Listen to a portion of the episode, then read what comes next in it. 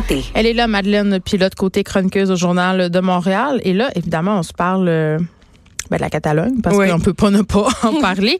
Le torchon brûle sans faire de mauvais jeu de mots. Et on se demande, est-ce que euh, les Québécois et les Catalans, c'est le même combat? Eh bien, en fait, c'est c'est une très bonne question. On va s'y intéresser euh, aujourd'hui parce que vous avez sûrement vu là, dans l'actualité, hein, c'est dans les journaux, partout sur Internet aussi, ce qui se passe en Catalogne présentement, en Espagne. En fait, ce qui s'est passé, c'est que lundi, là, il y a eu une condamnation euh, de la Cour suprême sur les neuf dirigeants indépendantistes pour leur implication dans le référendum de 2017. Et donc, on a des peines, euh, donc le verdict est tombé, il y a des Ouais. peines entre 9 et 13 ans. Puis en tout, là, avec ces neuf euh, indépendantistes-là, ben, ça fait comme une peine de 100 ans si on accumule les peines. Et donc, euh, ça a vraiment... euh, euh, Ça a mis le feu aux poudres. ça a mis le feu Oui. aux poudres, allumé la rage euh, de ces indépendantistes-là. On se rappelle aussi que le mouvement d'indépendance catalan est, euh, est vraiment euh, un mouvement non violent.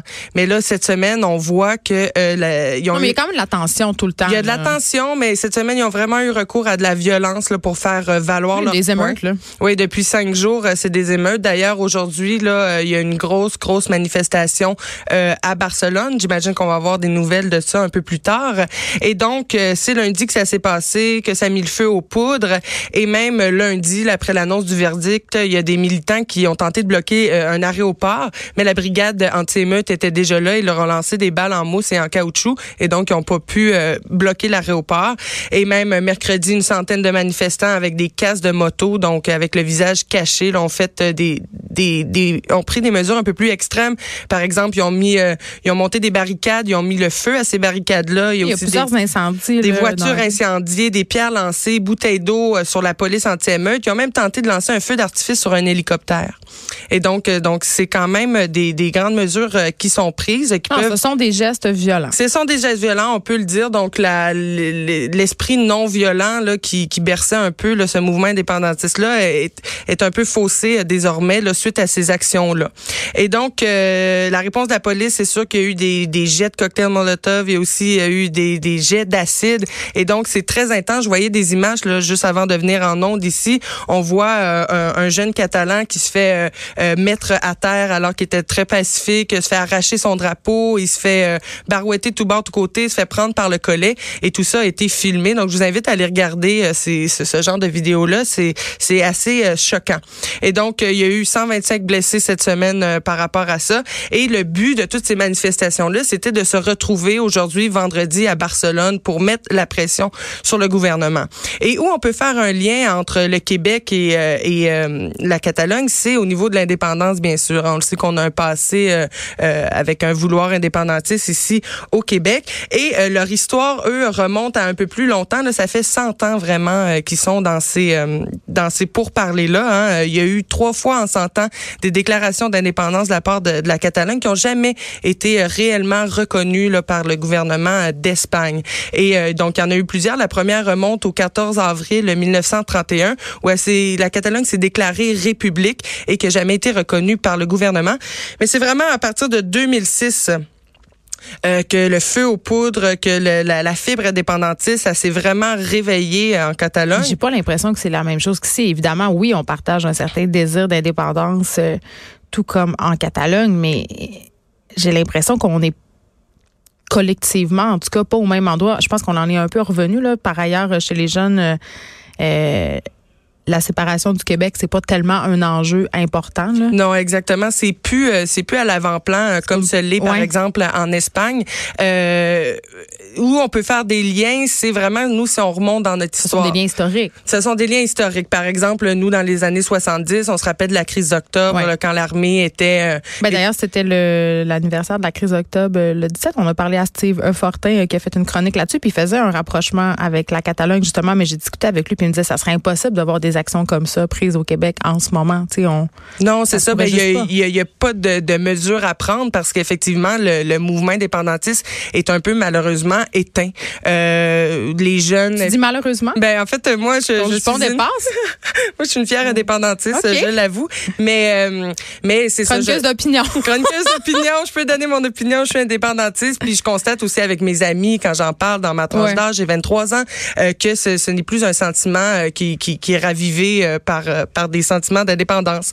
Et donc c'est vraiment c'est ça en, en, Espagne, en Catalogne, c'est vraiment en 2006 suite à des droits qui ont été enlevés. Donc en fait la Catalogne avait été reconnue comme un, un, un État, là, une république, et donc il y avait donné des le gouvernement espagnol avait donné des droits à la Catalogne quant au à l'économie, au pouvoir judiciaire et, tout ça. Et en 2006, ils ont enlevé euh, ces droits-là, la plupart des droits qu'ils leur avaient accordés. Donc ça, ça a vraiment mis le feu aux poudres. Et il y a eu un référendum symbolique en 2014 et 80 des Catalans disent oui.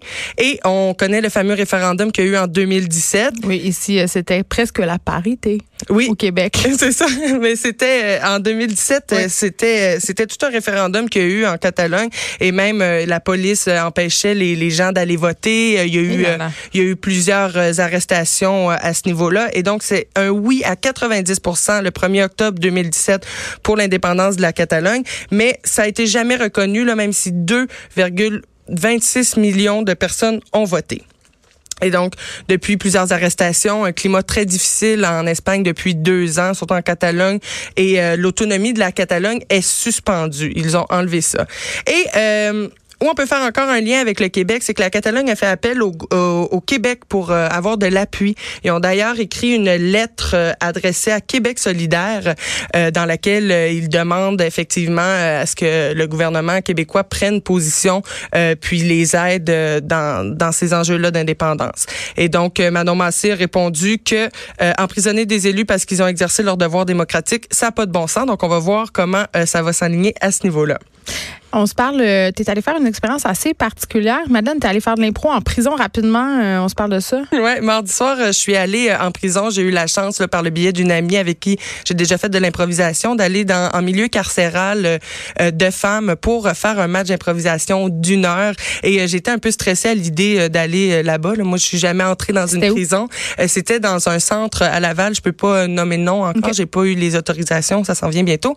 donc, à voir. Et donc, c'était euh, ce qui m'a étonné euh, le plus, c'est de, constater que les femmes étaient habillées avec leurs vêtements.